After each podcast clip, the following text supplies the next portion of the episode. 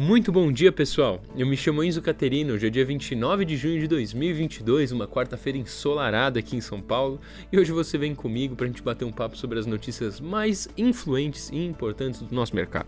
Falar um pouquinho da bolsa ontem, pessoal. O Ibovespa chegou pela manhã a 102.237 pontos, na máxima do dia, e não conseguiu sustentar a recuperação, acompanhando a pior em Nova York ao longo da tarde. Fechou em baixa de 0,17% a 100.591 pontos, após avanço de 2,12% e 0,60% nas duas sessões anteriores. O giro financeiro foi de 24,6 bi. Na semana, o Ibov segue positivo, ainda cedendo 9,66% no mês e 4,04% ao ano.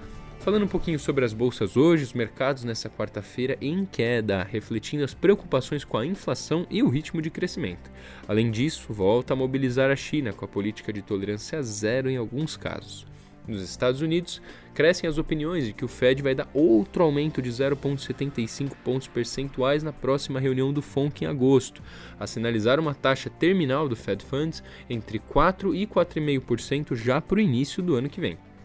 A questão aqui é saber se a gente vai ter um soft landing, né, ou um hard landing entre 2022 e 2023, como que eles vão cuidar da inflação, se a gente vai ter ou não um surto recessivo.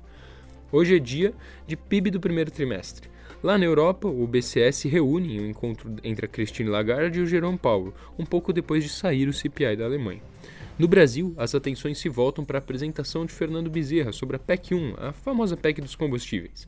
As estimativas são de um gasto adicional entre 35 e 37 bilhões de reais. De novidade, existe a possibilidade da zeragem da fila do Auxílio Brasil, estendendo o programa para 1,5 a 2,8 milhões de pessoas. Na agenda do dia, muitos indicadores. A iniciar o Brasil com o IGPM de julho, a acelerar a sondagem do comércio e serviços é, e dados do Tesouro. Lá nos Estados Unidos é dia de PIB do primeiro trimestre, após recuar 1,5% na apuração anterior. Lá na Alemanha, CPI de junho e na zona do euro, indicadores de confiança variados.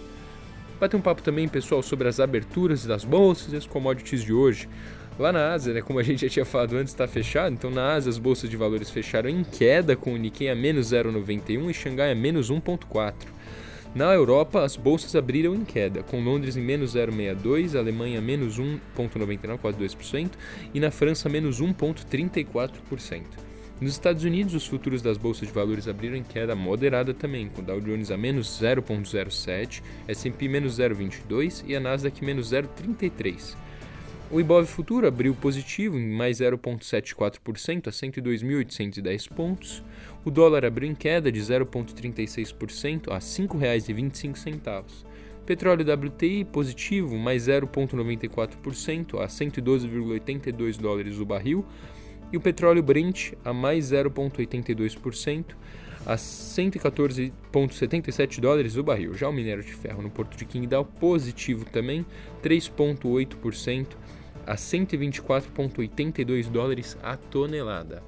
Pessoal, esse foi mais um call matinal. Agradeço a atenção de vocês. Até a próxima. Tenham excelentes negócios.